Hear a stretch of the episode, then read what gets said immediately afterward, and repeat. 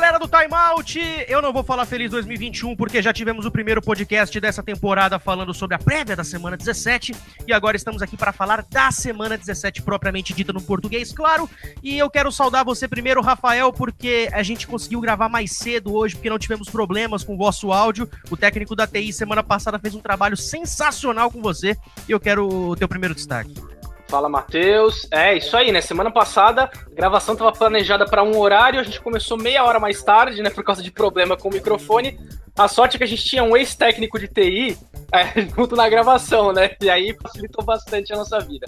Mas é isso aí, galera. É, oficialmente, né, o primeiro podcast que a gente grava em 2021, né? O da prévia da semana 17 foi ao ar já em 2021, mas a gente gravou ele, né? Na terça-feira, né? Ainda em 2020. E é isso aí, né, cara? Agora a temporada regular já tá na história agora, preparação pros playoffs, mas tem uns assuntinhos aí pra gente debater, né? É, e são bem quentes, diria eu, porque tem muita coisa legal que aconteceu nessa semana 17. Não só as classificações e desclassificações, como também algumas cagadas por parte de alguns treinadores. Não vou citar nomes, Doug Peterson, mas, é, Xará, gosto, tudo bem? Eu gosto que você fala português claro. É, exatamente. cagada. Xará, beleza, cara? Você narrou a classificação do Los Angeles Rams barra Chicago Bears e a eliminação da. A gente vai aprofundar esse assunto daqui a pouco, mas é, vamos falar da, do que foi a decepção da temporada, pelo menos para mim, Arizona Cardinals. E aí, Xará, tudo bem? Um abraço para todo mundo ligado aí no Timeout, nossos companheiros. É, assim, já que é para falar o português, claro, né? Foi um joguinho bem ruim, né?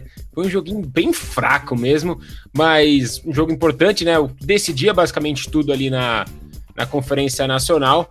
É, a gente vai falar um pouco mais aí do Arizona Cardinals. Esse Los Angeles Rams, né? Será que vai dar caldo ainda na pós-temporada? Sem o Jared Goff, não sei se ele volta. A defesa jogando muito bem. Enfim, algumas coisas pra gente conversar. É, é, não, não tá muito na pauta, né? Mas eu fiquei me imaginando no próximo ano. A gente já pensa na próxima temporada, né? Já pensou duas semanas a mais? Vocês pararam pra, pra pensar nisso, caso role? Teremos Vai ser legal, semana, hein? Né? É, então. Eram quatro semanas de pré-temporada, tiraram uma, uma para colocar uma semana 18, então vai ser bem legal. Vai ser bem legal, né? Porque, assim, a gente fica esperando chegar setembro, aí a gente quer ter semana, jogo, jogo, jogo, jogo. Assim, tem uns que não valem nada, né? Teve, acho que um Detroit e Minnesota aí que. Mas desculpa, foi bom, viu? Foi bom. Eu não, eu não assisti. Se vocês assistiram, parabéns. Eu não, realmente não vi. Não, não me perguntem sobre esse jogo. Olha, mas mano, você falou de empolgação para uma semana a mais, mas ó, eu já saiu o calendário do meu time e a coisa não tá muito boa, não, viu, cara? Ah, aliás, vai ter encontro com o ex em casa, né? E gostoso! Pô, nossa, vai ser bem complicado, né?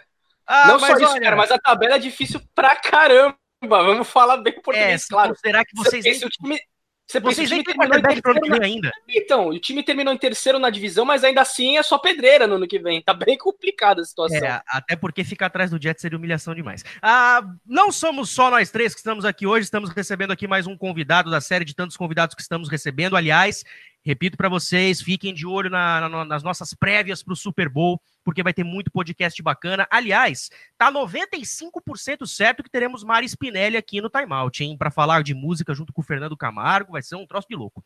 Mas hoje estamos com a presença dele, youtuber, e eu acho que eu posso falar, Suman, se a gente falou que o Wayne era subcelebridade, esse é celebridade. Esse é celebridade. Com certeza. Tá no hall. Esse cara arrebenta no YouTube, arrebenta no Twitter, tem opiniões super bacanas. Acompanha esse cara desde, olha, muito tempo já, antes até de entrar na ESPN. Gabriel Golim, muito legal ter a tua presença aqui. E, cara, semana 17 que definiu aí muita coisa, coisas óbvias aconteceram, é, surpresas também aconteceram. Enfim, o teu primeiro destaque, mais uma vez, é um prazer enorme estar te recebendo aqui. Que prazerzaço, uma honra, gente. Celebridade, vocês estão malucos. Os caras da ESPN mandando uma dessa, é sério mesmo.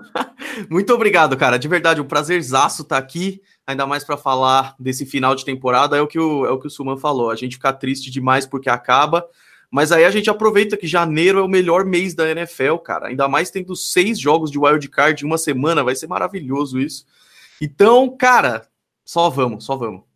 Cara, uma coisa que eu achei legal desses playoffs é que a transmissão nos Estados Unidos vai ser um negócio bem diversificado e o jogo entre Chicago Bears e New Orleans Saints vai ter a transmissão da Nickelodeon nos Estados Unidos, cara. Imagina aquela gosma verde, os olhos esbugalhados, Bob Esponja na end zone, Patrick na outra, é... enfim, cara, vai ser um negócio de louco, cara. Eu, eu tô ansioso para ver como é que vai ser esses highlights da transmissão do da Nick. Aliás, quem vai narrar é o filho do Ian Eagle, né, que é um grande narrador da CBS americana e agora o filho dele vai estar tá seguindo os passos narrando para o público infanto-juvenil, diria eu. Afinal, a NFL tem uma estratégia super bacana de agregar cada vez mais público.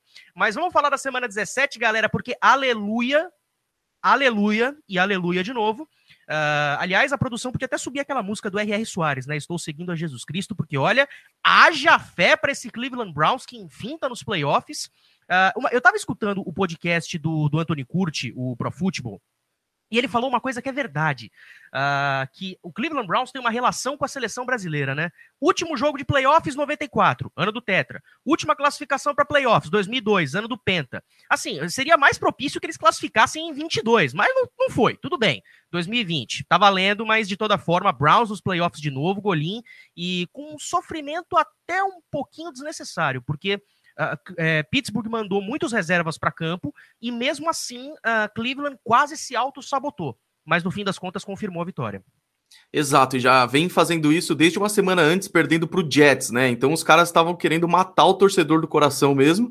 Aí veio na semana 17, é, é, duelo de divisão, é sempre tenso enfrentar Pittsburgh. E aí trouxe Miles Garrett junto com Mason Rudolph de novo, todo mundo com medo de virar uma luta livre. Mas foi tranquilo. Eu acho que o que ajudou muito os Browns ali foi o Baker Mayfield tem uma coisa muito forte, uma personalidade muito forte ali, que quando ele entra em campo, ele tá. ele odeia perder e vai numa. Eu, eu gosto muito disso nele, assim, mas você tem toda a razão. Os Browns deram muito mais emoção do que precisava pro torcedor, assim. Depois de tanto ano difícil, podia ter sido mais tranquilo essa.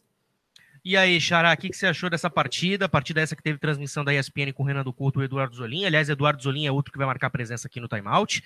Uh, a gente esperava que o ataque de Pittsburgh fosse ter muitos problemas, afinal a gente não sabe que Mason Rudolph que vai entrar em campo e o ataque terrestre está praticamente inexistente. Mas a gente viu o Mason Rudolph que não quis comprometer e um ataque terrestre que não, tam, também não foi dos piores, do, como a gente esperava.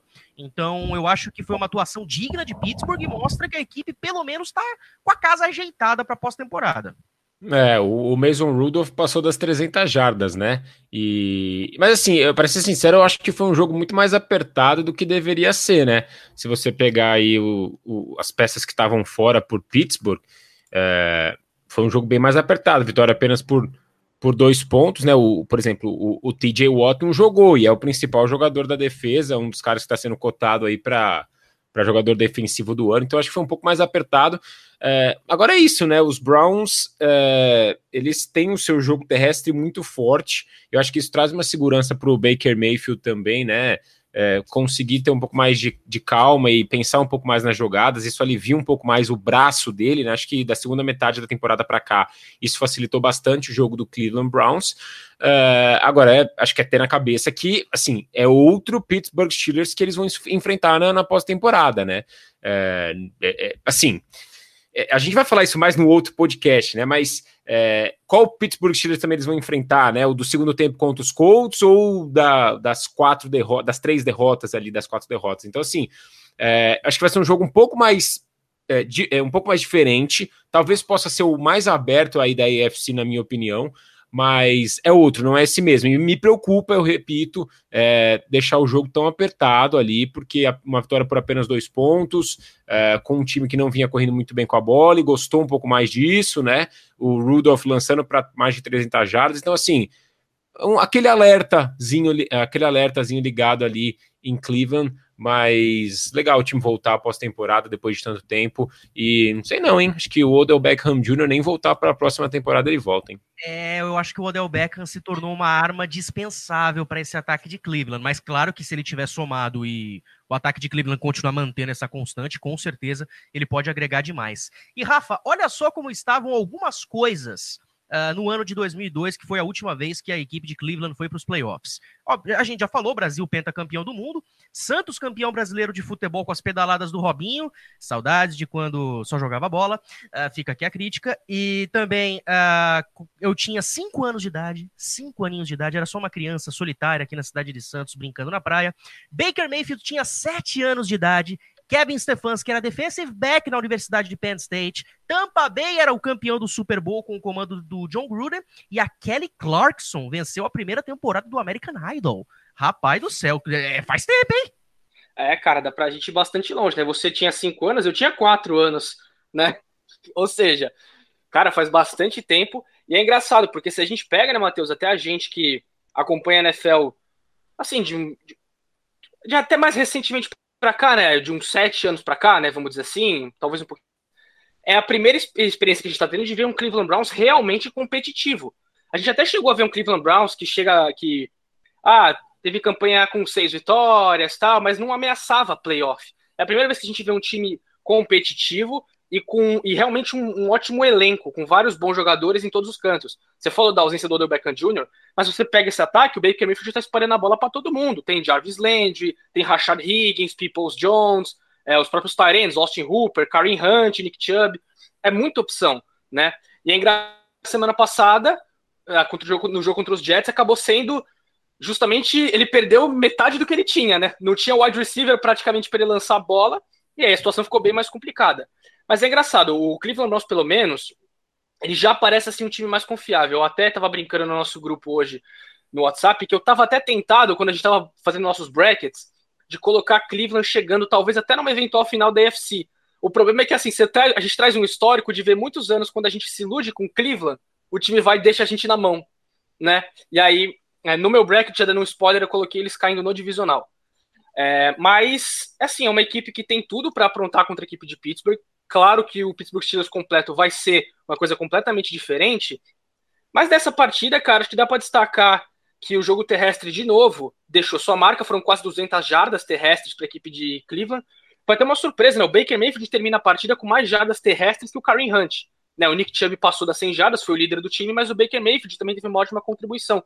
E é engraçado que ele tem aquilo, né, que o Golin já falou, ele, ele é um cara competitivo. Às vezes a gente vê a frustração é uma frustração até com ele mesmo, de ele não conseguir, às vezes, executar, ou de ele errar, ou cometer algum turnover bobo. Porque, cara, o que a gente já viu de Cleveland cometer um turnover bobo, de tipo, você tentar um sneak, sofrer um fumble no sneak, entendeu? Esse tipo de, pra ganhar o jogo, o tipo de coisa que não pode acontecer. E aí você vê na corrida final, quando ele garante o first down da vitória, toda a emoção dele, a vibração dele, que tinha colocado o time nos playoffs, até porque ele começa a temporada muito questionado né, pela imprensa norte-americana, quando aquela conexão com o Odell Beckham Jr. não estava dando tão certo, ele vinha sendo muito interceptado, mas ele termina a temporada muito bem. Mas acho que ainda fica assim algumas coisas para a equipe de Cleveland se preocupar. Né, o, o jogo terrestre a gente já falou é muito bom, e apesar do jogo aéreo já ter tido seus momentos, nessa última partida, por exemplo, contra uma defesa reserva ou poupada de Pittsburgh, o ataque aéreo não passou de 200 jardas. Isso é algo para ficar de olho. Né? Até porque é, a gente até sabe que a defesa de Pittsburgh, se ela vier agressiva e se o jogo terrestre por algum motivo não encaixar, cara, não é uma boa você ter que ficar toda hora correndo de TJ Watts da vida, de Stephen Turtz da vida, né? Então fica aí um sinal de alerta para a equipe de Cleveland. Mas acho que já mostrou, né, que se nos últimos anos era um time que dava tiro no próprio pé, a gente sempre lembra, né, Matheus, aquele fatídico Monday Night contra o Baltimore Ravens, e Cleveland alinhou para chutar o field goal da vitória, o chute foi bloqueado, Baltimore retornou para TD e ganhou o jogo, que era o tipo de coisa que sempre acontecia com o Cleveland Browns. Aparentemente isso passou. Esse já é um outro time. O que vai ficar a questão, né, que a gente vai discutir mais a fundo no podcast prévia, é essas questões aí de saúde agora na comissão técnica, já que a gente teve vários casos de coronavírus saindo hoje na terça-feira que a gente está gravando, né? Incluindo o Kevin Stefanski, então ele deve perder, deve não, né? Vai perder esse, esse jogo do, de wild card contra Pittsburgh. E no meu bracket eu já coloquei que, que Pittsburgh vai ganhar, não só pela, por essa questão médica que pode afetar o psicológico, mas ao mesmo tempo uh, o jogo vai ser em Pittsburgh. E a gente sabe que o Baker em Pittsburgh não se dá bem. Os Browns chegaram aos playoffs, como já falamos, pela primeira vez desde 2002, uma seca aí de 17 temporadas é, de playoffs, que era a segunda maior da NFL, jejum quebrado. Uh, você comentou sobre o Nick Chubb, Rafa. O Chubb teve 100 jardas terrestres na carreira pela 17ª vez. Só o Jim Brown que teve 19 uh, carregadas para mais de 100 jardas na carreira, teve mais jogos desse tipo para Cleveland nas suas três primeiras temporadas. Além disso, o Browns tem mais jogos de 100 jardas em 13 jogos em uma única temporada pela primeira vez desde 85. E sobre o Baker Mayfield, é, o primeiro jogador do Browns, desde o Brian Sipe, e isso a gente está falando final de 70, início de 80, a iniciar, ser titular em cada um dos seus jogos nas suas primeiras três temporadas consecutivas. Cara, isso é uma coisa boa para Cleveland, porque a gente, a gente falava, a imprensa, é, você falava, Rafa, a imprensa americana batia no Baker falando que esse tinha que ser um ano que ele tinha que se provar, se provou, ok, que ele teve muita ajuda do jogo terrestre, mas isso também foi muito saudável para ele. E quem diria, a ausência do Odell Beckham Jr., Golim, como nós comentamos, fez bem para Cleveland, porque depois que o Odell saiu, o time jogou melhor ofensivamente. É, teve essa discussão, eu tava vendo no Twitter, de que talvez, e aí não dá pra gente ter certeza, talvez nunca, né? Mas uma certa pressão de mandar a bola pro Odell, porque é o Odell, sabe?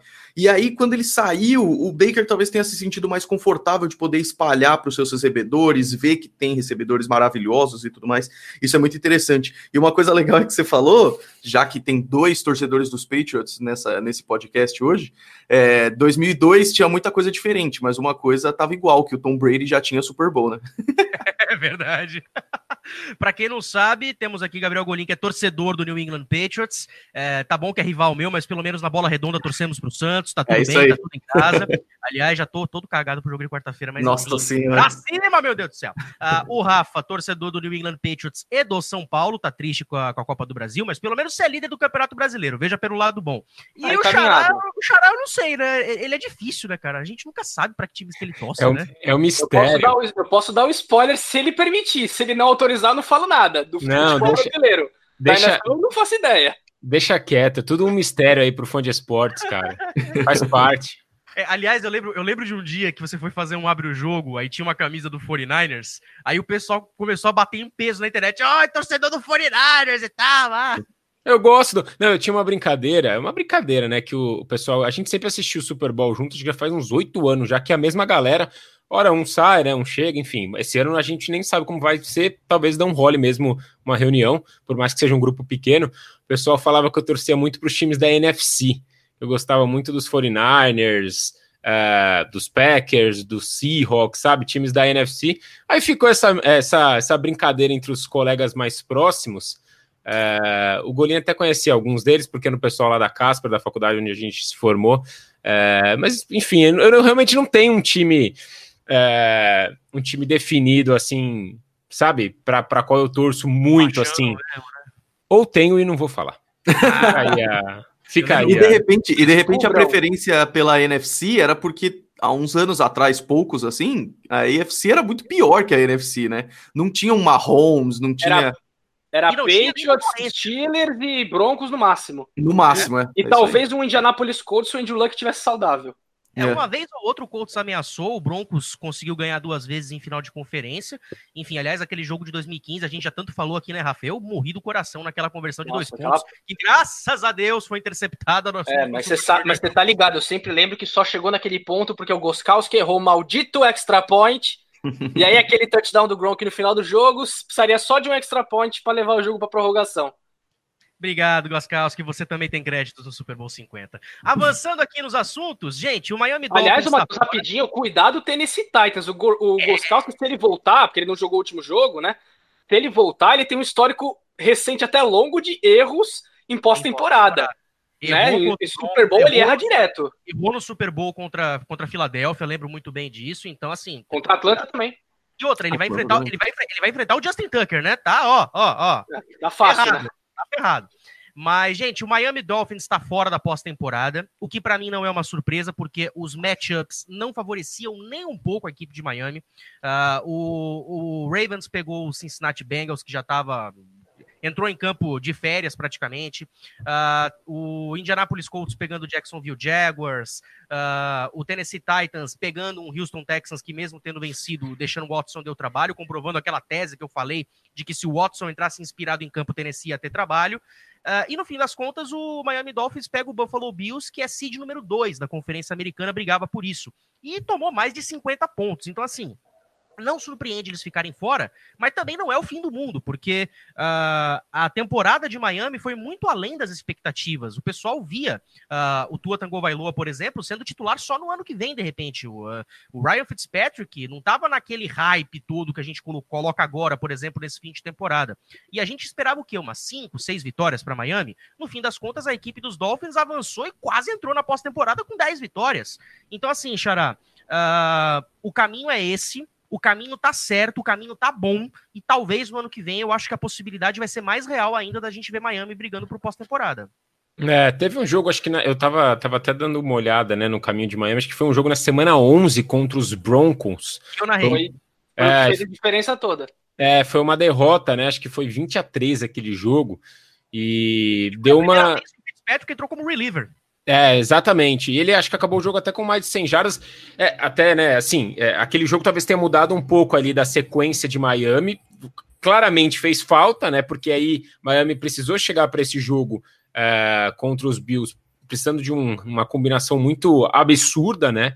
É, mas o jogo terrestre não, não, não funcionou muito, né? E, mas assim, eu acho que fica mesmo essa, essa ideia de que Miami está no caminho certo e de que o Tua é o cara, né? É, o Fitzpatrick nem contrato tem para a próxima temporada. A gente não sabe nem se ele vai jogar e se ele jogar, talvez não será né, em Miami.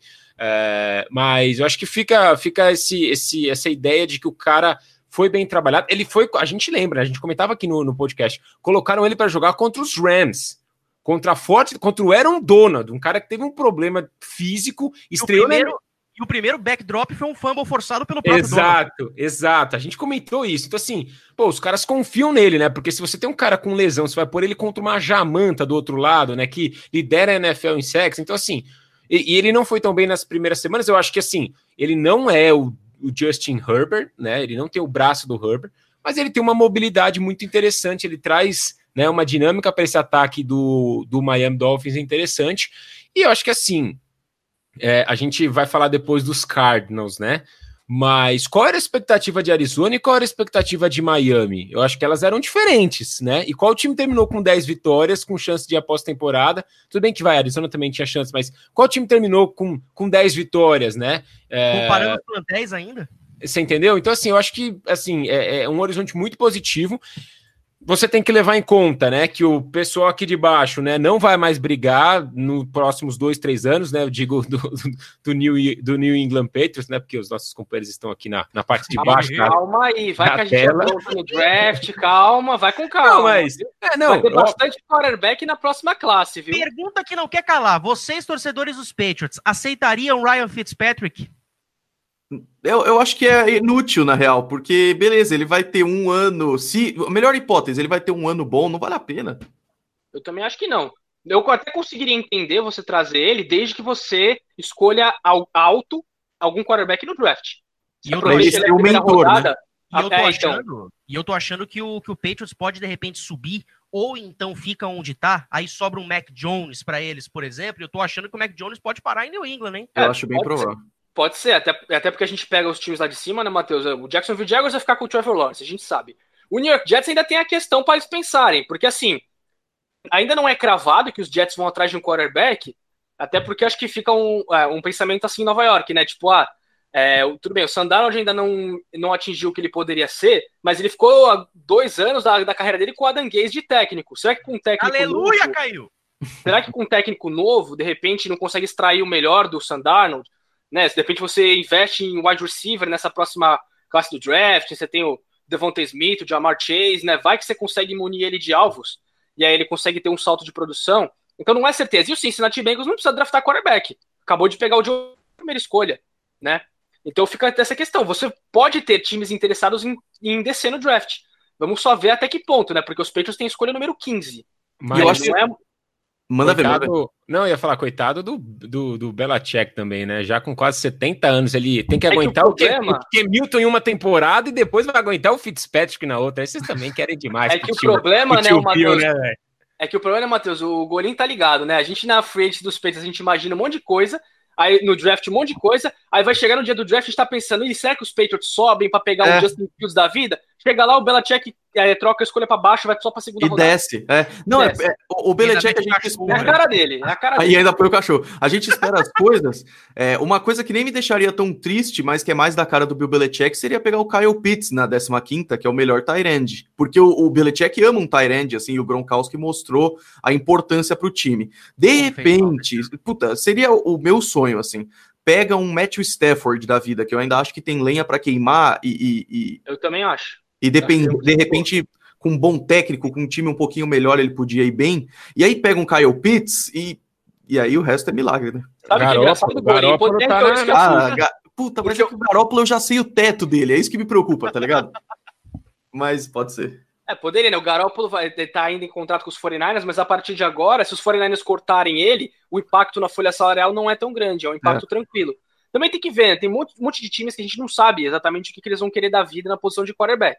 Bom, o que a gente sabe, certeza- voltando só pro Miami Dolphins, Mas só pra fechar aqui, uma coisa é certa: não vão atrás do Carson Wentz.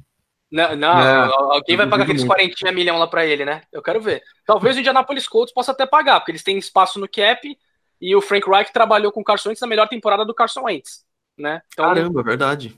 é o matchup que mais, que mais faz sentido. Mas assim, cara, voltando para Miami, então, é, a gente criticou, né, Matheus, muito ao longo dessas semanas esse revezamento, né? Que a gente achava que não era uma ideia tão boa, porque você fala, cara, qual a imagem que você tá passando pro seu quarterback? Você quer evoluir o Tua Tagovailoa? É óbvio, você investiu uma quinta escolha geral no draft em cima dele. E aí você não tá nem dando chance, aquilo que a gente falava, se ele tivesse chegado é, jogos seguidos de falhar na reta final, seria uma coisa você colocar o Ryan Fitzpatrick.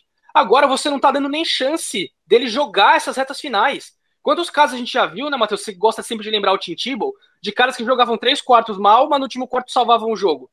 Não que o Tua esteja jogando mal, mas é aquele detalhe, você vai criar casca no cara, deixando ele enfrentar situações adversas, de precisar no quarto período é, conseguir uma reviravolta, de precisar empatar o jogo, forçar uma campanha para field goal. É só assim que você vai criando casca pro cara. E aí você, Cara, na, na hora que mais importa, vai tirar ele, qual mensagem você está passando para ele? O Brian Flores foi muito mãe protetora. Mãe protetora age dessa forma. Não quer que o filho pegue, é, sofra com os perigos, não quer que o filho sofra. Mas, cara, precisa sofrer pra aprender a jogar na NFL, Katsu. E tem, tem que ser contra, contra os grandes adversários. A gente lembra, o jogo de Denver foi o jogo que começou essa história de, de, de bullpen, né? De Ryan Fitzpatrick saindo do bullpen, né? É. E é engraçado que aquele jogo termina 20 a 13, com os Dolphins ainda tendo chance, e quando o Tua é tirado do jogo, a gente até naquele, naquele jogo em questão ainda deu um desconto, porque o Tua tinha sentido, né, Matheus, depois que ele é sacado pelo Bradley Chubb. Ele saiu mancando, então a gente falou, ó, será que o Flores não tá preservando só o Tua, porque ele não tá 100%?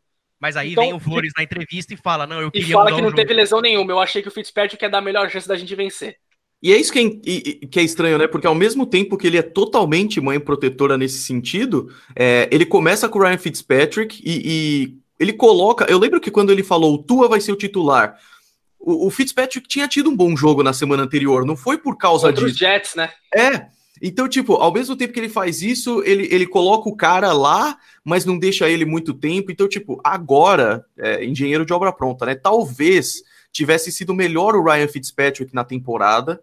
É, e aí, já que acabar o contrato e tudo mais, deixa o Tua no banco dando aquela treinada. Os dois têm um relacionamento super legal. E aí, de repente, o ano que vem ele já vem mais maduro. Colocou o cara pra arriscar, ele ficou meio. Tem gente que já chama ele de bust, o que eu acho uma injustiça nesse momento. É, e aí, ano que vem, ele vem com uma baita pressão, sabe? Então acabou sendo meio. É, o que a case gente de sabe, né, sucesso, Matheus, é que é o Rafa, seguinte. O grande case de sucesso, se a gente for analisar tudo isso, o Patrick Mahomes ficou um Exato. ano no banco do Alex Smith. Exatamente. Ah, O Aaron Rodgers ficou três do Brett Favre. Cara, E aí, tranquilo, a gente, né? A gente tem o Rodgers tranquilaço no banco, três anos, pegou a chance, agarrou e tá aí hoje sendo O Brady foi reserva do Drew Bledsoe um ano lá em New England. Tu vê que não era nem pra ele jogar, é um caso à parte, né? Mas- Jordan mas a- Love. Ah, não. Mas mas- aí você tá abusando, calma. Nem jogou essa temporada, teve um snap nessa temporada. Já é demais. Mas o mais recente de todos, o Patrick Mahomes, Tinha cara. que você um falar do Drew Locke, Matheus, que teve o Joe Flacco começando a temporada. Inferno, esqueça. E vá pro inferno do Locke também, que não volte na próxima temporada, ou lixo do cacete. Mas enfim, é, é isso que eu tô falando. O, o Mahomes, ele teve um ano pra aprender com o Alex Smith, cara. E eu lembro que ele jogou uma partida de semana 17 contra Denver e já foi um- uma, um- uma pequena amostra do que tinha por vir. E o que teve pra vir foi isso: MVP da NFL, MVP do Super Bowl. Então, assim, é, Foi um dos poucos jogos né, na carreira dele que ele não teve passe para touchdown, eu acho, né? Acho que foram acho três que foi o único. Acho que foi o único, se não me engano. Ele teve jogos de. A gente até trouxe recentemente, né? O Suman trouxe a estatística, né? De jogos em que ele teve mais interceptação do que passe para touchdown. Foram dois ou três, esse... eu acho. É, então Nossa. são dois ou três. E acho que o único que ele não anotou touchdown tinha sido esse do, do jogo de estreia dele. Agora, Agora o, o Xará, só, não, ia só dar uma complementada. Olha como existem tantas outras situações, né? Porque Filadélfia, por exemplo, você não tem isso, né? Você tem o oposto disso, né? É, de caras que nem se entendem na, na sideline você não pode nem ter o cara como, sei lá, backup, né? Porque como também você vai querer pôr o cara que não que diz que não, não aceita essa situação, né? Então, enfim, é, aí que entra o trabalho da comissão técnica, né? É, eu... De saber como você vai trabalhar. Mas o Matheus, só finalizando então sobre o Miami, pelo menos o time ele já deu, ele já, ele já dá aquelas perspectivas. A gente sabe o que o Miami pode fazer para melhorar, né? Assim, você tá, tá contando com uma evolução do Tua, então faz o seguinte, na, já que você tem a possibilidade, vai no próximo draft e investe num wide receiver, de repente. Até porque tem a terceira escolha, né? Então, exatamente. Então, exatamente. Você pode investir num, num, num cara muito bom vindo do draft para trabalhar com o Devante Parker, por exemplo. Você tem o Gesick ali vindo como um Tyrande que a cada vez vai ganhando mais confiança. Ou você pode também pegar, é que aí não seria o caso de você investir tão cedo no draft, eu acho. Buscar um running back, porque o jogo terrestre de Miami é, foi bem limitado em alguns momentos da temporada. Né, o, o, a gente não sabia se era o Matt Breida, se era o Salvon Ahmed, quem que era o running back titular do time de Miami e você tem um bom trabalho do jogo terrestre, já que a linha ofensiva de Miami até fez uma boa temporada, vai ser fundamental para o Tua. E só é, finalizando, é engraçado, né? Porque o a gente até falou isso na época. Por que, que Miami não iniciou, já que era para iniciar o Tua, uma semana antes? Porque o cenário era joga contra os Jets, que era o pior time da liga, e aí você vai para uma semana de bye para se preparar para os Rams, mas com toda já aquela confiança, tirando aquele peso de ah, primeiro jogo como titular, né? Oferece o confronto mais fácil. Acabou que Miami engrenou aquela sequência e o jogo contra Denver mudou tudo. E aí é difícil até de culpar, porque você pega as derrotas de Miami, tirando essa contra Denver, perdeu duas vezes para Buffalo, uma para Kansas City, uma para New England e uma para Seattle. Foi só pedreira, né? Não, não, deixou de ganhar nenhum jogo, não deixou de. Ah, teve, teve, até aqueles jogos, né, que a gente fala, olha, o adversário contribuiu muito, né? O jogo contra os Raiders na semana passada não deixa mentir. Os Raiders fazem aquele touchdown no final do jogo, Sonagolor erra um extra point, né? Aí depois, não precisa nem falar do que o Ryan Fitzpatrick fez na última campanha que os Raiders deixaram. Ou seja, também teve uma baita ajuda. Mas assim, Miami encerra a temporada com ótimas perspectivas. Já se sabia que eles iam brigar para o playoff. Isso eles cumpriram até o final. Não, a classificação não veio, dá para se dizer por um detalhe, até porque Miami teve, como a gente falou, um baita azar de na última rodada você pegar é, dois dos seus principais concorrentes tinham confrontos fáceis um deles tinha um confronto difícil, mas o adversário ia estar tá todo remendado. Steelers no caso do Cleveland Browns. Né, o time reserva. E aí acabou com um pouco de azar. Mas assim, vamos só ver então agora como que o Brian Flores vai administrar essas questões.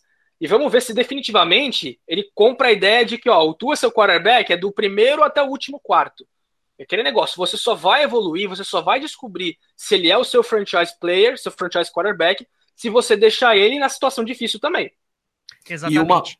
E uma, uma última até... coisinha, manda ver. Pode falar. Não, eu, ia, eu ia te perguntar justamente o seguinte, porque como o Miami vai ter a terceira escolha geral, graças ao Laramie Tunsil, né? Uhum. O Texas fazendo bobagem para variar. Ali, pelo menos o Bill O'Brien não tá mais lá.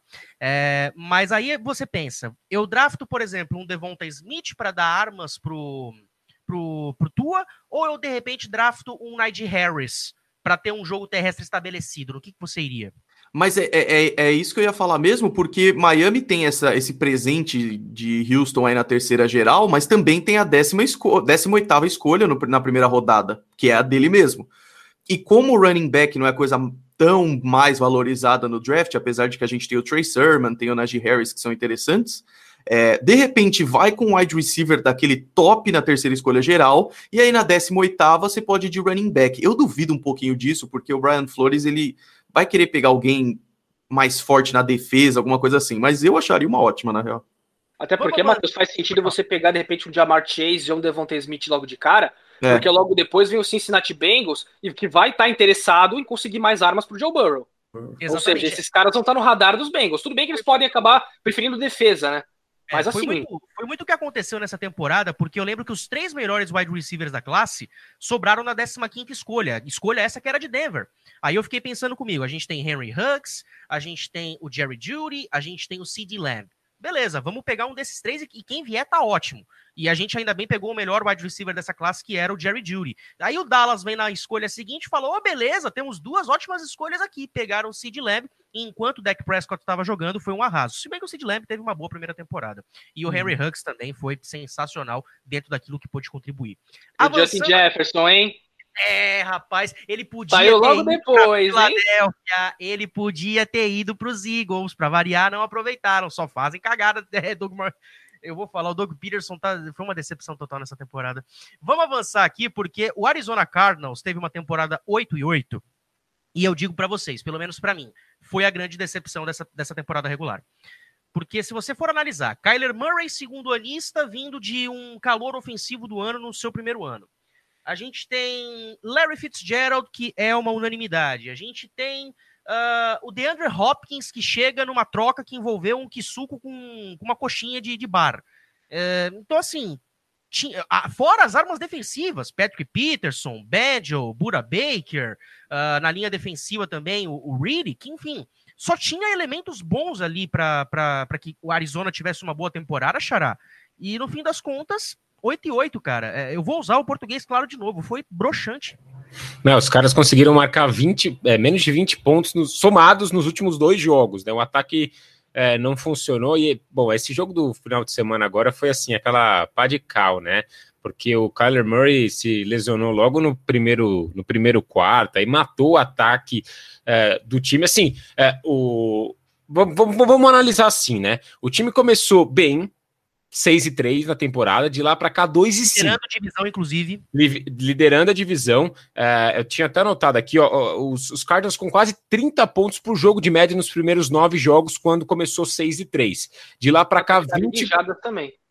Exatamente, mais de 420 jardas por jogo. De lá para cá, dos últimos nove jogos, onde. É, dos, dos, últimos sete, na verdade, depois de começar 6-3, apenas duas vitórias e um ataque de 420 para 330 jardas. Mas o ataque é muito dependente do Kyler Murray, né? Então, assim, muito, é, é, muito dependente do que ele faz em campo e que a gente viu, quando ele não tá bem e quando ele não está em campo, por exemplo, é, o, o time do Arizona Cardinals é outro, apesar do DeAndre Hopkins terminar na temporada com quase 1.500 jardas, né? Mas, assim, é, acho que são duas formas de olhar. Dá para entender o time é, como um time muito abaixo do que poderia render do, da segunda metade da temporada para cá, mas também dá para ver as duas derrotas lá no começo da temporada contra o Detroit Lions e contra o Carolina Panthers como dois jogos que se você né, consegue vencer e a gente é, deu para ver essa temporada que os Lions e os Panthers são times bem abaixo, são duas vitórias que te colocam na pós-temporada hoje, né? Então, assim, é, por mais que seja um time que não engrenou e foi realmente uma das maiores decepções desse ano, eu acho que sim, esse time daria para ter ido à pós-temporada se conseguisse vencer esses jogos. Depois perdeu também para o São Francisco 49ers, a, a, sem ser essa semana, na outra, né? Marcando apenas 12 pontos. Então, assim, é, deixou muito a desejar, mas eu acho que o jogo passa muito pelo Kyler Murray. E por mais que o cara realmente tenha sido o, o jogador ofensivo da temporada passada, eu acho que ele não se encontrou ainda com o Kingsbury, os dois juntos, né? Porque eles chegaram juntos. E, e, eu acho que essa adição do DeAndre Hopkins não fez com que o ataque fluísse da maneira que deveria. É, essa, esse lance do, do, do Murray, é, do time ser dependente dele e talvez, assim, não encontrar outras formas de, de continuar, de manter esse bom começo de temporada, fez com que o, King, o Cliff Kingsbury não encontrasse jeito de, sabe assim, ligar o time, de, de fazer o time jogar. Faltou o que para ele? Faltou capacidade, então, de, de achar formas de, do time jogar da segunda metade da temporada para cá, é, quando os outros times conseguem ler melhor seu ataque, ler melhor o seu jogo, dentro principalmente dos, do, dos confrontos de divisão. Não sei, talvez é, é, o Cliff Kingsbury precise, não sei se atualizar ou chamar outras pessoas para compor ali a comissão, porque o time perdeu para os Rams duas vezes, é, perdeu para o Seattle Seahawks é, ganhou um jogo na prorrogação, mas perdeu o outro, é, ganhou um da, dos 49ers e perdeu o outro, perdeu justamente quando não poderia, que foi na, na, semana 16, né? Mas eu acho que é isso, o time que se dependeu muito do Kyler Murray, que teve bons números, né? Então encerrou com 11 touchdowns uh, terrestres, muito próximo de quebrar a marca da liga, 26 passos para touchdown. Uh, mas eu acho que é isso. Faltou um pouco do Cliff, Cliff Kingsbury ali da comissão técnica de mudar o time, de achar o, aquele ajuste semanal para você continuar mantendo o bom ritmo da primeira metade da temporada. Isso não aconteceu. E aí o time meio que desandou, né? Foi. foi ainda perdeu o Chandler Jones na, na defesa, né? Que é um cara que ajudava muito no, a, apressar o passe, né? A pressionar o QB adversário. Tem boas peças na defesa. É, o Bura Baker, por exemplo, é um deles, o cara que chegou agora. Mas eu acho que faltou esses ajustes para manter o time num ritmo legal. E a gente viu que o time não passou mesmo do, do 50% de aproveitamento. E vale lembrar, Suma, rapidinho, é, que o, além dessas derrotas doídas de Arizona, teve uma também para New England, que o time se posicionou para chutar o field goal, para ganhar o jogo. Zen Gonzalez errou o chute, os Patriots pegaram a bola já quase no meio campo, andaram 30 jardas e o Nick Folk ganhou o jogo para New England no field goal. E o, e o, e o Cam Newton, é, ele carregou acho que por umas 15 jardas, sofreu uma falta é, de, de, nessa mesma jogada, então foi uma jogada de 30 jardas que aí colocou o time numa posição de field goal. Eu narrei esse jogo, se eu não me engano, com, com comentários do Zolim. Narrou porque se os Patriots ganharam, você narrou. de nada, de nada que nem eu com a torcida de Pittsburgh, cara. Quando tem jogo do Steelers, tem torcedor que chega para mim no Twitter e fala: Matheus, é você, né? Eu falei: não, infelizmente não vai ser dessa semana, infelizmente não é dessa vez. Então, assim, é, já, eu já tô vendo que tem torcedores aí que criaram talismãs em alguns narradores, né? A torcida do Patriots no Suma, a, a do Steelers em mim, enfim. É um negócio legal isso aí. Ô, Rafa, o que, que você tem a dizer desse, desse Cardinals, cara? E também te faço uma pergunta.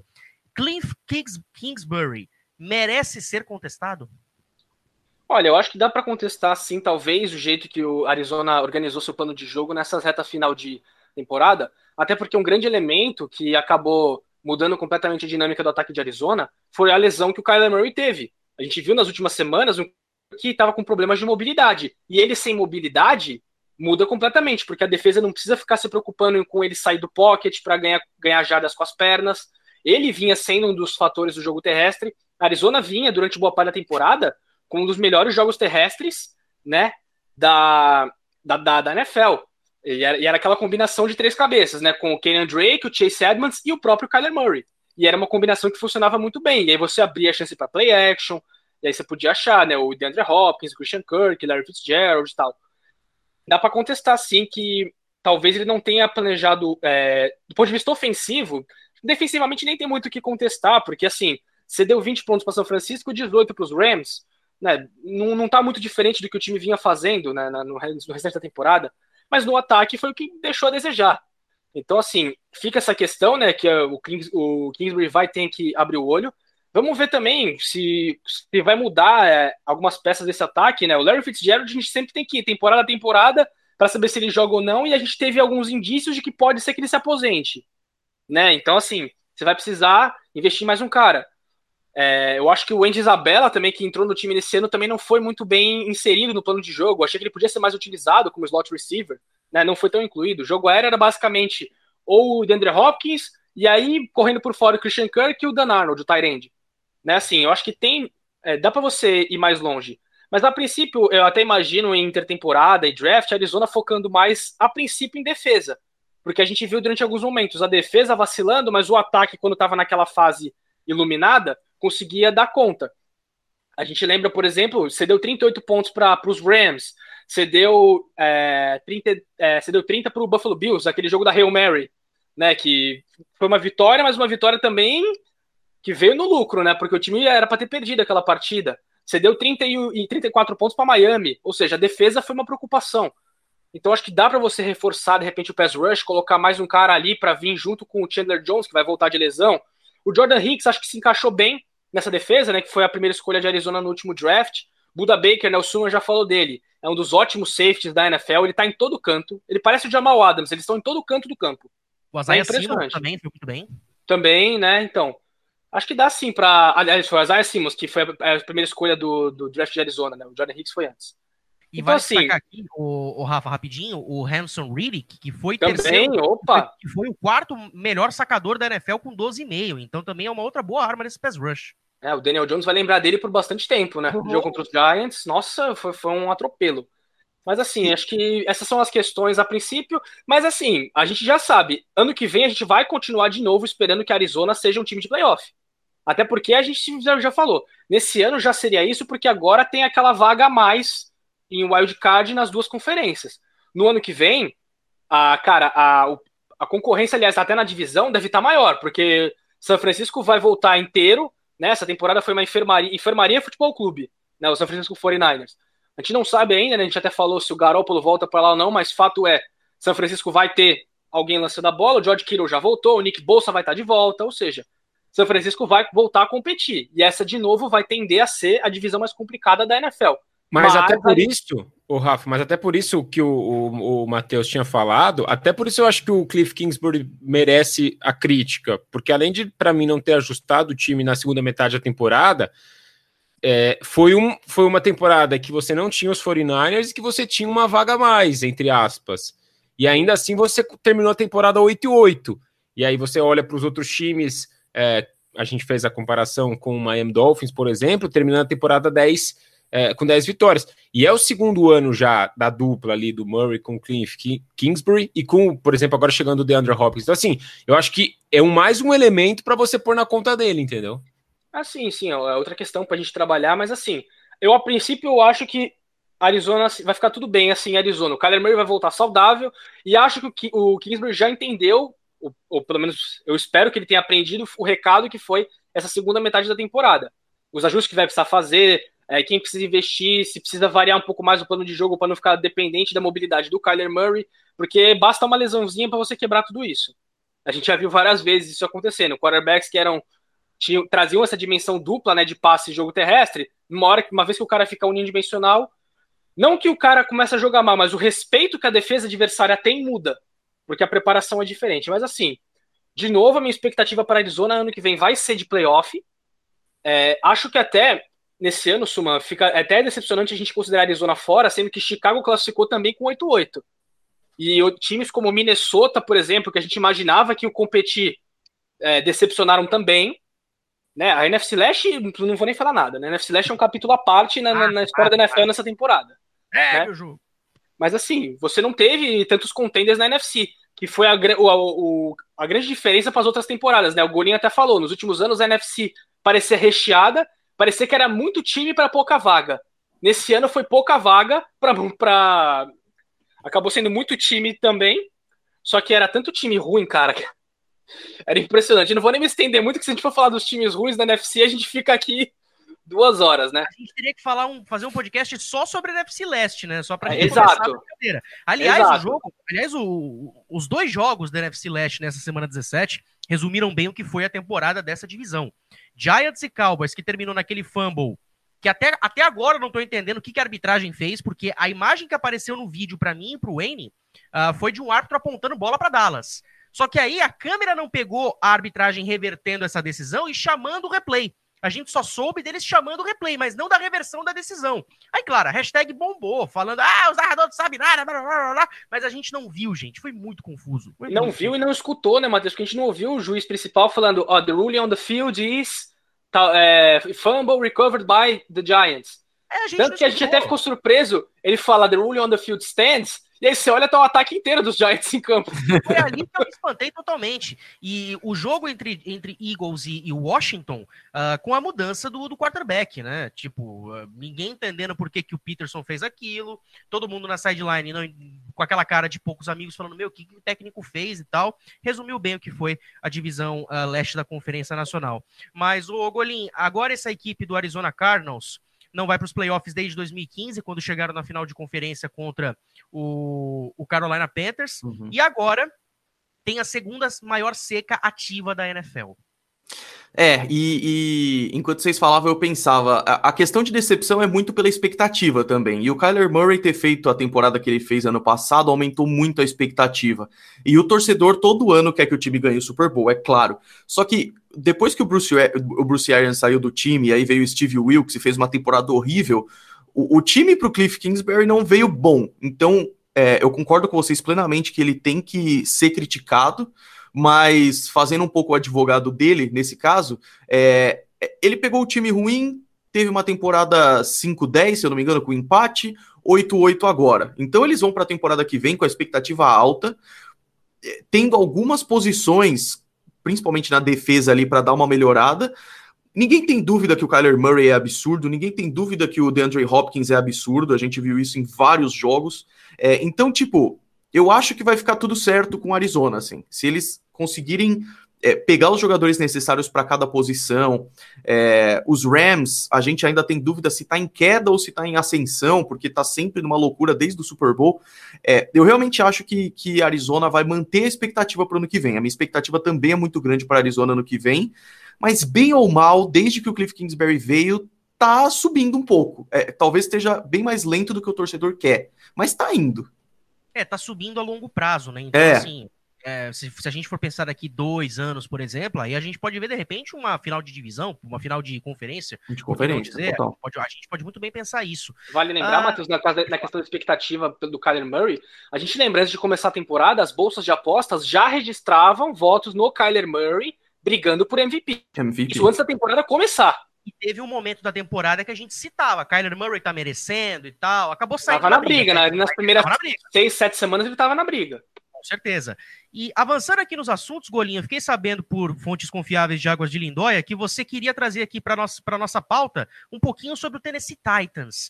Cara, o Titans, assim como o Colts, se classificou com muita dificuldade, com muito sofrimento, e mais sofrimento até do que o próprio Colts, porque não basta você chegar na última semana precisando classificar.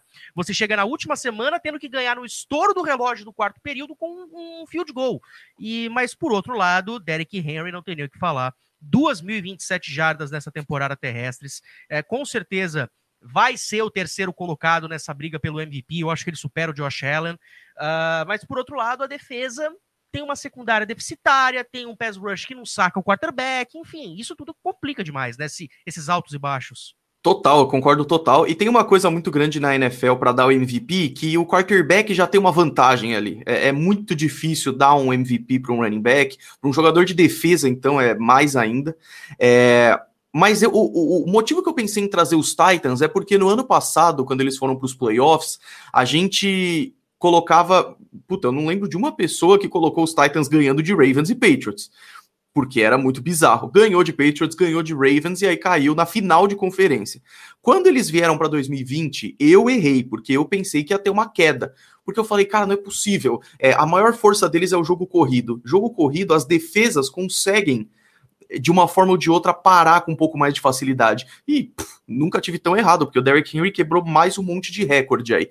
Então, é, eu concordo, ficou, ficou pior do que devia nesse final, acabou dependendo de jogadas no final do jogo, mas eu acho que os Titans merecem é, um mérito muito grande nessa temporada de estar tá numa divisão que tudo bem tem os seus problemas, mas estavam os Colts ali com a defesa forte, é, correndo bem perto e ganharam a divisão. Então nos playoffs e, e, e para mim vão disputar bonito, até porque o primeiro jogo é Titans e Ravens, né? A gente vai falar, vocês vão falar disso mais para frente em Nashville. Exato, exato. Então, tipo, o Lamar Jackson não deve estar tá muito feliz com isso, porque já é a pressão dele de vir para os playoffs com a fama de pipoqueiro, coitado, nem mal jogou, mas ainda vem contra o time que, que destruiu ele no ano passado. Então, eu, eu acho muito interessante a corrida, para usar a palavra corrida, dos Titans nessa temporada, porque o Derrick Henry e o Ryan Tannehill talvez tenham sido os jogadores que mais mereceram o contrato que eles receberam esse ano. Eu acho isso muito bacana.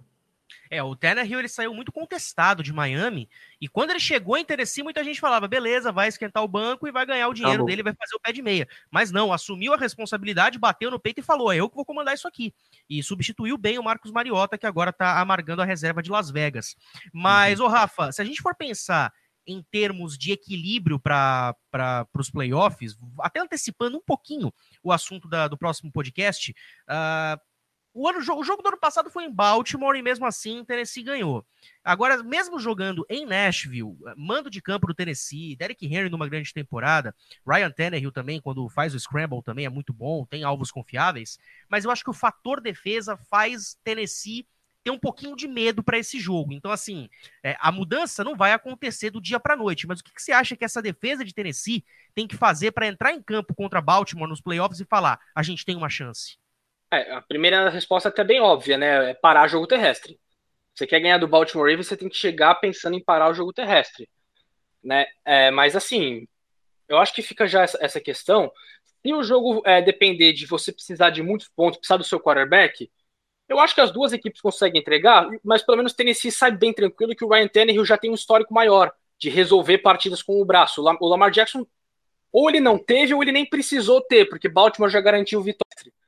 Né? Mas assim, o ataque dos Ravens vem até num bom momento, dá pra gente dizer, mas também terminou a temporada jogando contra Jacksonville Jaguars, New York Giants e Cincinnati Bengals, né? Ou seja, não estão entre as melhores equipes da liga, longe disso. Né? Então, assim, eu acho que é uma partida que está bem aberta. Eu tô esperando uma vitória de Tennessee, já dando um pequeno spoiler, tá? Eu, eu acho que a força do, do Tennessee Titans ela pode ser maior. E eu acho que se jogo for para algum shootout, eu vejo o ataque dos Titans com mais potencial de aguentar um shootout do que o ataque dos Ravens. O ataque dos Ravens mim, é cara, desculpa te interromper, mas tem dois motivos para isso: AJ Brown e Corey Davis, assim. Porque Também. os caras estão voando muito esse ano. O AJ Brown é absurdo. Exato, e o, o próprio Ryan Tannehill é, veio, veio, veio, de novo, tendo momentos assim em que ele conseguiu se ter compostura e conseguiu conduzir campanhas da virada. Esse fim de semana foi um absurdo, cara. O Houston Texas empata o jogo faltando 18 segundos e aí eles dão espaço para o AJ Brown naquela rota longa que posiciona o chute da vitória de, o que de Tennessee. mostra que foi a temporada de Houston. É, foi, defensivamente foi uma, uma, uma, tragédia, né? Coitado do Deshaun Watson, né, cara? Impressionante. a cena dele ele não tem de ajuda, campo, cara. A cena do J.J. Watt saindo de campo com o, com o Deshaun Watson, o, o, o J.J. Watt falando para ele, cara, a gente desperdiçou um ano da tua carreira. Cara, doeu o coração quando eu escutei aquilo, cara, de uma forma. E o J.J. Watt tem assumido um papel de líder tão forte nesse time, cara, que dá pena pelo que, tá, pelo que tá se passando hoje em Houston, mas ao mesmo tempo a gente, a gente pensa, cara, agora quem estava atrapalhando não está mais lá. Então eu acho que se a gente for pensar daqui uns 3, 4 anos e o Watson estiver mantendo essa, essa constante, cara, Houston pode chegar de novo.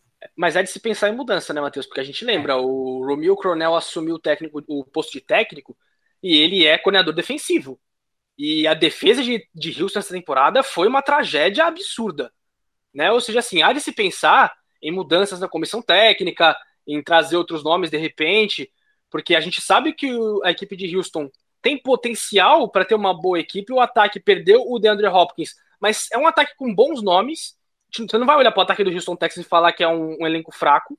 Você não vai pegar um Brandon Cooks da vida, um David Johnson, um Deshaun Watson e falar que esse ataque não tem potencial de produzir bem. O problema é que, cara, se você não dá ajuda para esse cara, aí o que, que acontece? Né? Mas assim, é, voltando para a equipe de Tennessee, é, eu dou um favoritismo para o Tennessee Titans, eu imagino que a equipe vai conseguir vencer, mas eu estou bem curioso, cara, para ver como que o Lamar Jackson vai trabalhar passando a bola nesse jogo. Até porque você já falou, Tennessee não pressiona o quarterback e a secundária tem suas deficiências. Então, assim, o cenário vai estar tá bom para o Lamar Jackson lançar a bola, a princípio. Com o Hollywood Brown, Mark Andrews, assim, ele vai ter as chances dele. Vamos ver se, se ele consegue se comportar bem e se consegue fazer também a, o, o, que já é de praxe, né? Que é a jogada, as jogadas com as pernas. Né, a gente vê o J.K. Dobbins numa ótima temporada, correndo com a bola lá pro Baltimore. Se essa mistura entrar entre Dobbins e Lamar Jackson, aí, cara, é engraçado, eu tô esperando até um jogo rápido vai ser jogo terrestre, jogo terrestre, jogo terrestre o jogo inteiro. Eu nem tô esperando uma partida muito longa. E é o jogo que tem maior over-under na casa, nas casas de aposta. Então eles estão apostando por shootout, assim, sabe? É engraçado. Eu acho que a gente vai ver pouquíssimos punts nessa partida. Hum. Já até adianto. A gente pode ver muitos pontos e posses de posses de bola. Até posses de bolas muito longas. Ou seja, tem, tem bastantes atrativos para quem curte é, jogo terrestre. É o prato cheio, são os dois melhores.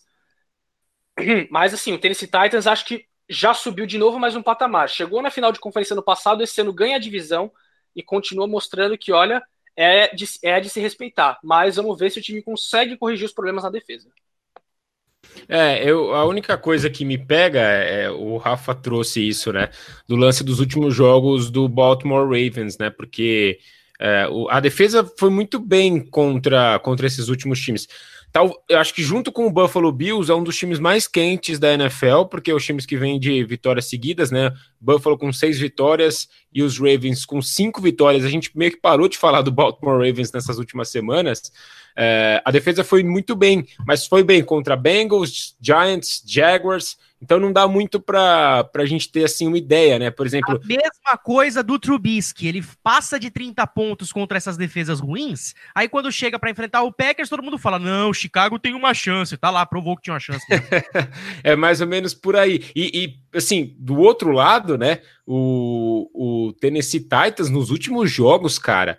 Foram 450 jardas totais para os Texans, 448 para os Packers, 430 para os Lions. Aí teve um jogo de 350 jardas para os Jaguars e um jogo de 458 para o Cleveland Browns. Isso nos últimos cinco jogos é, da temporada. Então, eu acho que é isso. Eu acho que pode ser um jogo com pontuação alta também. É, e os Ravens estão correndo bem com a bola, né? Então, estão jogando muito bem, estão vencendo assim por margens altas. Uh, o time tem, nos últimos cinco jogos, né, para encerrar a temporada, mais de 1.300 jardas uh, terrestres. É, eu acho que é isso, é, é ver se o, o, né, até projetando um pouquinho, é ver se o, se o Lamar vai conseguir apagar esse, mandar para fora esse fantasma aí da, da primeira rodada dos playoffs, e Tennessee vai ter que corrigir um pouco essa parte defensiva se quiser vencer o jogo, uh, porque eu, eu, assim, eu discordo um pouco de vocês nesse sentido do Ryan Tannehill, apesar de ele estar jogando muito bem, o play action funcionar muito bem desde da semana, acho que nove lá da temporada passada, quando ele entrou, mas eu acho que o, o Lamar Jackson é mais jogador que ele, então acho que isso pode fazer um pouco a diferença, mas, assim, se eu falei é, é, do, dos Steelers e dos Browns, que é um jogo bem aberto, eu também vejo esse jogo indo para os dois lados, assim, não, não, vejo muito favoritismo, não, é, para nenhum dos lados. E é engraçado, aqui... Matheus, rapidinho, você falou de shootout, mas, cara, se você pegar os times, a gente tem várias chances de shootout sair nesses playoffs da AFC. Você tem Kansas City Chiefs, Buffalo Bills, Tennessee Titans, ou seja, a chance de placares bailarinos é grande, hein? Espere isso na final da conferência. Ouve o que eu tô falando. E pegando muito aquilo que você fala, Rafa, né? De ah, time por time, eu vou do quarterback, né? Tannehill ou Lamar Jackson. Cara, o Lamar Jackson é muito mais jogador, realmente, concordo com você, Suma. Avançando aqui, galera. Uh, a briga do MVP ela foi muito questionada nessa temporada. Uh, a gente, em alguns podcasts, falava quem é que corria por fora, quem eram os favoritos, etc e tal. Só que no fim das contas, a briga foi totalmente polarizada por Mahomes e Aaron Rodgers. E neste momento da temporada, cara, é Aaron Rodgers por muito. Uh, para vocês terem uma ideia, o ataque do Green Bay Packers, em 80% das vezes que chega na red zone, pontua, faz touchdown. E o Rodgers está numa conexão incrível com o Devante Adams, 18 touchdowns na temporada, número sensacional. Qua é, 48 touchdowns lançados pelo Rodgers. O Mahomes teve 45, 44 ou 38, acho que foi 38. 38 touchdowns, deixa eu confirmar aqui a informação que ela está aqui na minha mão nesse momento. Cadê? Touchdowns, touchdowns, touchdowns. Ele terminou atrás do Allen e do Brady ainda, o Mahomes, eu acho. Exatamente, olha aqui. Cadê, meu Deus do céu? Tava aqui na minha mão. Jardas terrestres, secs, jardas de recepção, touchdowns totais. É, não tá aqui na minha mão. Para variar, eu não anotei, mas tudo bem. Mas eu lembro muito bem quando eu vi esse número. 48 contra 38. São 10 touchdowns. Isso, 10 touchdowns, a gente faz o quê? Em 3, 4 jogos? Para quarterbacks desses aí, em 3 jogos, eles fazem 10 touchdowns. Então, olha a disparidade que teve. E além disso, o Mahomes, ele sofreu muito mais para ganhar os seus jogos comparado com o Rodgers. O Rodgers, quando estabelecia a frente de placar, era para não largar mais mais. O Mahomes sofreu... Rapidinho, eu só peguei aqui o número que você estava falando. É exatamente isso. O Rodgers termina com 48, o Mahomes terminou em quarto nesse ranking com 38. Na frente dele ainda teve o Tom Brady e o Russell Wilson, ambos com 40. Russell Wilson, Russell Wilson. Muita gente não botava fé nesse cara, mas ele conseguiu pelo menos 40 touchdowns. Então é isso. Uh, o Mahomes sofreu para ganhar de times como o Atlanta Falcons, por exemplo, já eliminado dependeu de um erro do, do Yonko Reku, por exemplo, para poder ganhar o, o, jogo, sabe? Então, assim, eu acho que essa, não digo oscilação, mas esse sofrimento que teve o Mahomes na temporada, somado àquilo que o Rodgers fez em campo, cara, para mim é Aaron Rodgers disparadíssimo. E aí, eu vou, porque. e aí, o que acontece é o seguinte, né? É, a gente vê que o Mahomes, ele é jovem, ele já tem um MVP de Super Bowl, ele é um MVP de temporada já. O, até acho que foi o próprio Aaron Rodgers que falou isso. O, garoto, deixa pros, mais velhos um pouco agora, né? E tem outra coisa, o Aaron Rodgers sofreu com lesão um pouco mais, não ele, mas o Devante Adams ficou sem jogar, se eu não me engano, dois ou três jogos. É, e, e, interessante, eu, eu falei do Jordan Love mais cedo, o Aaron Rodgers é muito um cara que trabalha com motivação, assim. Eu acho que ele falou que ficou um pouco surpreso, para dizer o mínimo, quando os Packers draftaram o Jordan Love, e, me pareceu muito que o Aaron Rodgers falou: ah, beleza, só deixa eu mostrar o que eu posso fazer ainda, mesmo não estando mais tão jovem, mesmo não sei o quê. E aí o cara faz 48 touchdowns numa temporada. Então, para mim, eu falo isso, tem gente que acha que tá cedo demais, não sei o quê. Eu falo que o Mahomes é um dos melhores da história e tem todo o potencial do mundo para ser o maior de todos os tempos, mas nessa temporada 2020 é Rodgers MVP. Mahomes, relaxa aí. E, e é engraçado, né, Matheus? A gente até falava Nessa semana 17, o Rodgers precisava de 3 TDs para chegar a 50, porque além dos 48 de passe, ele teve 3 terrestres, ou seja, ele termina a temporada com 51 touchdowns totais. Como é que você vai argumentar contra esse número, cara? Assim é, como o Patrick Mahomes fez no, no primeiro ano dele. Exato, é a mesma coisa que você que você falou antes do Derrick Henry. O Derrick Henry, numa temporada de 2 mil jardas, era para ele estar tá ali cabeça a cabeça brigando pelo MVP. O problema é que os números do, do Aaron Rodgers são tão fora da curva que, cara, mesmo o cara numa temporada de duas mil jardas terrestres, ele praticamente ninguém entra na discussão. E a posição e... também, né? É, então. E aí acho que fica também, né, a questão da última impressão que fica. Já que o Patrick Mahomes ele veio não de jogos ruins, mas de jogos ali que você falava, ele tá mais ou menos, teve aquele jogo de mais interceptação do que passe para touchdown. Então, assim, o Mahomes não terminou a temporada dando a melhor impressão. O Rodgers termina com tudo. Eu acho que talvez o único jogo realmente ruim do Aaron Rodgers foi aquela surra que os Packers levaram do Tampa Bay Buccaneers. Acho que foi o único jogo que eu me lembro dele, dele ter uma partida realmente ruim, né? Mas assim, não dá para argumentar, cara. Ele termina a, temporada liderando a liga em passe para touchdown por uma vantagem de 8 em relação ao segundo colocado, né? A gente, o Russell Wilson e o Tom Brady empatados com 40. Cara, é, é muito fora da curva. É muito fora da curva. Ele até ficou em sétimo, né, em jardas totais. Mas, cara, jardas totais, eh, o Deshaun Watson liderou a liga. Não, não, acho que não significa tanta coisa. Acho que passe para touchdown, que é você ver literalmente a materialização de você transformar campanhas em pontos, é, não, não, chega mais do que isso, aí é, é, é, é, absurdo e é engraçado. A gente falava semana a semana, né? Ah, alguém tá ameaçando o Mahomes, alguém se aproximou do Mahomes. O Rodgers vinha diminuindo essa diferença.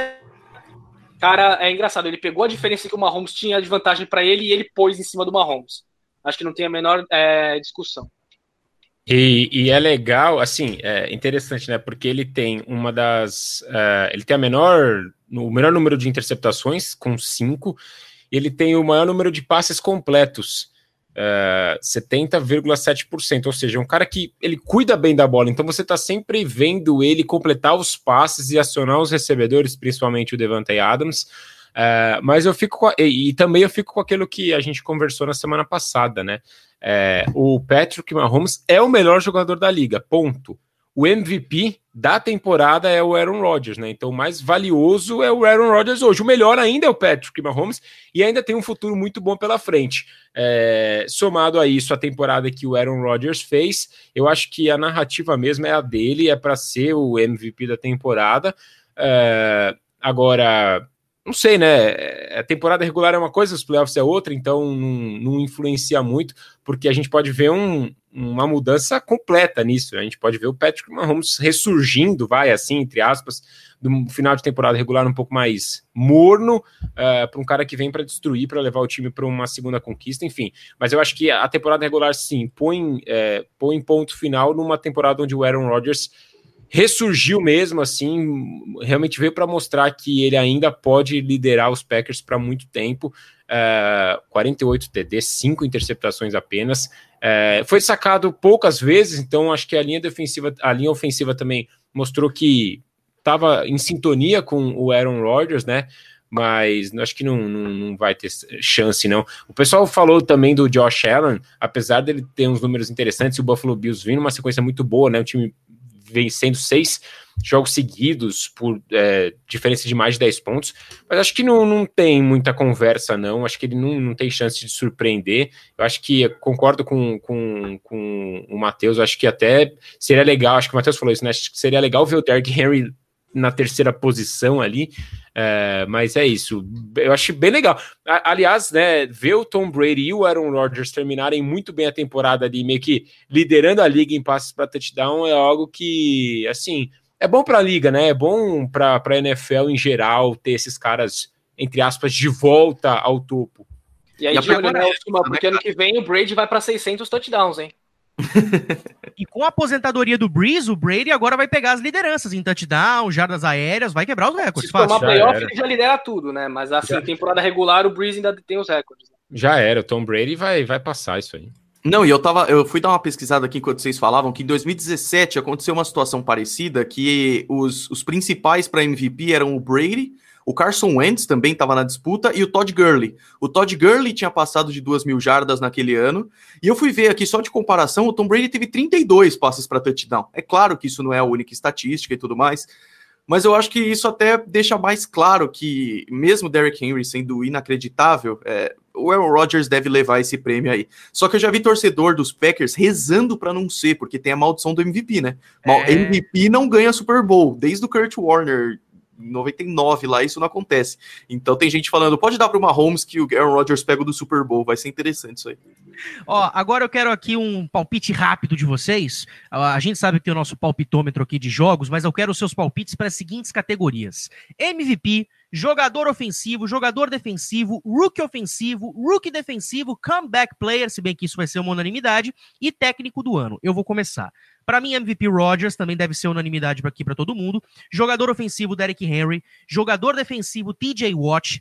Rookie ofensivo, Justin Herbert. Rookie defensivo, Chase Young. Comeback player, Alex Smith. E técnico do ano, eu vou dar aqui para o Sean McDermott fez um grande trabalho com o Buffalo, não deve ser indicado, porque sempre indicam quem vai para Super Bowl, mas eu acho que o Dermott merece essa essa menção. Então essas são a, as minhas indicações, não sei as de vocês. Quem quer falar primeiro? Ergue a mãozinha aqui para eu ver. Rafa, pode falar.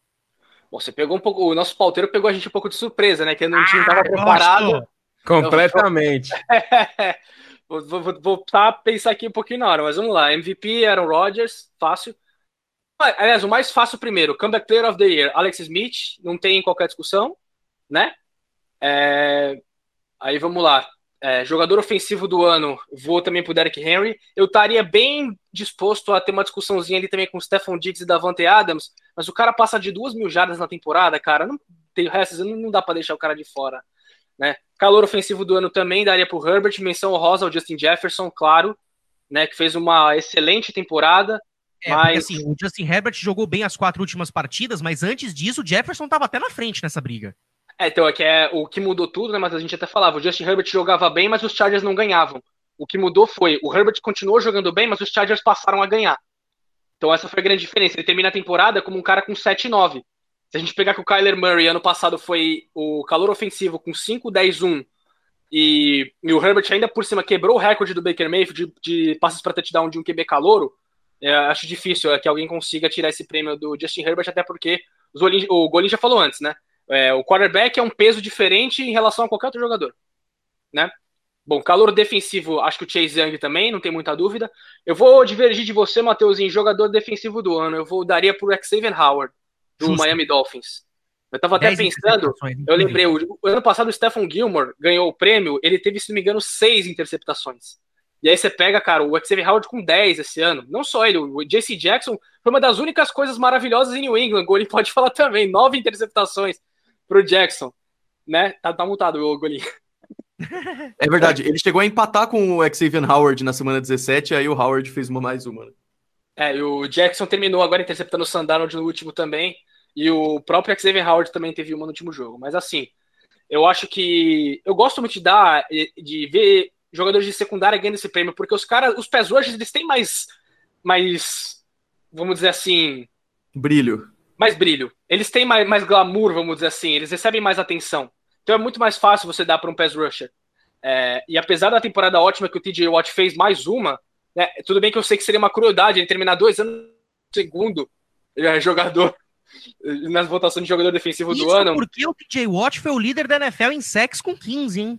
E não é. jogou o último jogo. É. Né? É sim, mas, cara, acho que a temporada que o Xavier Howard fez é muito uh, fora da curva, cara. Você tem um cara com 10 interceptações, cara. Olha essa média. É, é uma média absurda, cara. Então eu acho que ele merece. E técnico do ano, essa foi acho que a que você mais me pegou de surpresa. Eu gostei do seu voto pro, pro Sean McDermott, né? Mas, cara. É, é que eu ia gostar, é que é, é, é, é engraçado, eu ia gostar por motivos de comeback. Que o Ron Rivera ganhasse um prêmio à parte também por comeback. Porque ele não é jogador, mas ele também se curou do câncer, a história dele também a história, essa história envolvendo o Washington fora de campo com ele o Alex Smith seria muito bom, mas não dá pra você dar técnico do ano para um time que vai para os playoffs com campanha negativa. Eu acho que eu vou seguir o relator, eu vou de Sean McDermott, assim, só porque eu não tive muito tempo de pensar em outras possibilidades. Mas menção honrosa ao Kevin Stefanski. É, Boa. É, bom, vou falar rapidinho aqui, então, vai. É, Rodgers MVP, Derrick Henry, é, jogador ofensivo, jogador defensivo, vou de Aaron Donald, é, calor ofensivo, Justin Jefferson. Calor defensivo, Chase Young. Comeback Player of the Year, Alex Smith, claro. E o técnico do ano, é, eu daria talvez para o Brian Flores, mas é, não sei, acho que eles podem até é, buscar um Matt LaFleur nessa, nessa, nessa história aí, viu? Então, acho que, que o Brian Flores, a questão do bullpen do Fitzpatrick atrapalha um pouco ele, eu acho, viu, Sul? É, isso é e verdade. Tem, e não tem ido para os playoffs também, né? Pois é, mas uh, eu, eu, fico ali entre, entre os dois. Acho que são essas as minhas, as eu... minhas escolhas de última hora. Outra menção rosa rapidinho, Matheus, o Frank Reich lá em Indianápolis, hein? É. Mas aí corre por fora. Bem por fora. Eu, eu concordo e eu queria muito que o Brian Flores pudesse ser, mas eu também acho que não vai rolar por causa dessa reta final aí. Se fosse para os playoffs, se o Tua tivesse tido um pouco mais de destaque, eu acho que seria muito dele. Mas vamos lá, MVP Aaron Rodgers. O, o, o jogador ofensivo, eu acho que vai ser o Derrick Henry, mas é capaz dos caras darem para o Patrick Mahomes também, porque talvez venha nessa de tipo, ah, não, o cara foi demais, então. Mas eu, eu iria no Derrick Henry, com certeza também. É, defensivo, puta, o, o Rafa fez um argumento ótimo pro Howard ali, mas talvez pelo brilho eu vou de TJ Watt também. É, calor ofensivo Justin Herbert, Just, o Justin Jefferson, se ganhar também é merecidíssimo, o cara é animal. O calor defensivo Chase Young, acho que não tem muito como fugir. O técnico a gente falou bastante. É, eu tava pensando no Mike Vrabel, mas eu não acho que ele ganha de outros técnicos aí, não. Eu acho que esses que vocês falaram já tá mais mais na frente. Aí eu daria pro Sean McDermott também, porque dominar a AFC East é uma coisa que todo mundo sonhou em muito tempo. E é claro que tem o mérito dos Patriots estarem uma tristeza, mas é incrível o que o cara fez em Buffalo, realmente. E o, o prêmio Alex Smith vai pro Alex Smith. É, é, o Nardini, quando falou isso no ESPN League, foi muito feliz, cara. O prêmio tem que ah, se pô. chamar Alex Smith Comeback Player of the Year, cara. E, tá é, engra e é engraçado, Matheus, a gente sempre vê a questão da narrativa. É engraçado porque a gente nesse ano não traz muita questão narrativa do Sean Payton. Porque a narrativa é a mesma do ano passado. Drew Brees sai, os Saints ficam bem enquanto ele tá fora. Né? E aí o Saints primeira temporada de novo como um dos melhores times da NFC. Mas é engraçado, de novo, mais um ótimo ano de trabalho do Sean Payton. Né? E o Andy Reid a gente nem fala né, nele. Termina com a melhor campanha da liga, mas a gente nem cita, porque aquele negócio não é novidade. Os Chiefs é fizeram exatamente né? o que a gente. É, porque o Bill Belichick também é. ganhou, ganhou quantos nos últimos anos? Pouquíssimos. Pra é técnico negócio... do ano tem o um negócio do cara virar ó com cura, assim. Tem uma hora que ele para é, de concorrer, é engraçado. O James tem quatro títulos de MVP da, da, da, da NBA, por exemplo. O Peyton Manning, que é o cara que teve mais, tem cinco da NFL. E cinco me parece pouco. Me parece cinco é. pouco para ele. Os, as três que o Brady tem me parecem poucas. O Rodgers vai só pra terceira, me parece pouco também. É engraçado, cara. Exatamente. Aliás, o Peyton Manning é um dos 15 finalistas ao Hall da Fama, hein? Acabou de sair a lista aqui, nós recebemos, a gente detalha Muito ela legal. no próximo podcast. Uh, aliás, já, já, vamos falar agora, vai, pra acabar com a, com a expectativa. Vai, Peyton Manning, Charles Woodson, uh, Megatron, Calvin Johnson, Jared Allen, Reggie Wayne, Torrey Holt, Leroy Butler, John Lynch, Ronnie Barber, uh, Richard Seymour, também Zach Thomas, Clay Matthews Jr., uh, o Alan Faneca, também o Tony Bolselli e o Sam Mills. Cara, é, eu acho que é uma, uma, uma unanimidade que Peyton Manning, uh, que Reggie Wayne, que Os John dois têm que ir junto, cara. Charles Woodson também. É, o Charles Woodson, ele conseguiu ganhar o, o Heisman contra o Peyton Manning, ou seja, é, a gente fala de tanto de que, ah, é pouco prêmio de MVP porque virar o concurso, como falou o Golim, cara, o Peyton Manning não ter um Heisman também é, é um pouquinho de injustiça. É. Então eu acho que entrar pro Hall da Fama seria também muito justo e entrar Mas, junto ó, Matheus, ainda bem, eu agradeço que a gente não faz parte desse conselho que vai votar, porque vão, que vão ficar de fora. Eu não gostaria de deixar nenhum desses caras aí que você falou de fora. Nem, cara, ninguém. Isso que, é, é a tal da injustiça do esporte, cara. É, um tem que ganhar, mas o outro tem que perder. Então, é, infelizmente vai ser disso. Mas, cara, Peyton Manning eu acho que ele vai ser muito unanimidade. É, e, mas ó, aí, é que aí vem o peso do first ballot, né? Tem, puta, os caras aí merecem demais, mas merece agora ou pode esperar um pouquinho, de repente ele vai numa pro... Isso que é osso, né? Eu conseguiria ver, cara, o Red Wayne esperando uma temporada, uma no máximo. Eu conseguiria ver. Os únicos que eu não consigo ver esperando são o Peyton Manning e o Charles Woodson. Para mim e são o Megatron. Caras... Cara, o é, Megatron. E o Megatron também. Esse pode é. esperar. Esse pode esperar. Não, mas eu acho que ele pode. É, ele até pode esperar, mas, cara, ele fez tanta coisa absurda em tão pouco tempo na NFL, cara, que é difícil demais. Como é que você vai deixar o cara fora? Ele podia estar jogando até hoje, cara. A idade dele, eu acho que ele é mais novo que o Larry Fitzgerald, se não me engano. É. Ele poderia estar jogando até hoje. E o Detroit Lions poderia estar numa situação bem melhor do que, do que tá. Ai, tadinha dos Lions. Bom, Xará, tamo de volta então no próximo para falar sobre os playoffs e vamos preparar os nossos palpites, hein? É isso, valeu, Xará, valeu pessoal que nos acompanhou aqui em todas as semanas, desde a semana 8, né, que estamos ativos aqui no, no podcast, final de temporada regular, mas enfim, o pessoal fica, fica ligado aí porque os playoffs estão apenas começando. Rafa, valeu! Valeu, Matheus. Valeu, galera. É isso aí. Já já, fica ligado que nós estamos de volta aqui com a prévia dos playoffs. Exatamente. Golim, prazer enorme ter você aqui. Prepare seus palpites para uh, os playoffs, hein? Valeu demais, uma honra, de verdade. Muito obrigado pelo convite. Quando quiserem, só chamar. Beleza, então a gente vai só tomar aquele cafezinho na Copa com a Dona Mirtes e volta para gravar o podcast que você vai ouvir no dia seguinte, ou então dois dias depois, não sei quando vai sair isso aqui, mas vai sair, eu garanto para vocês. Voltamos já. E é isso, tchau e benção.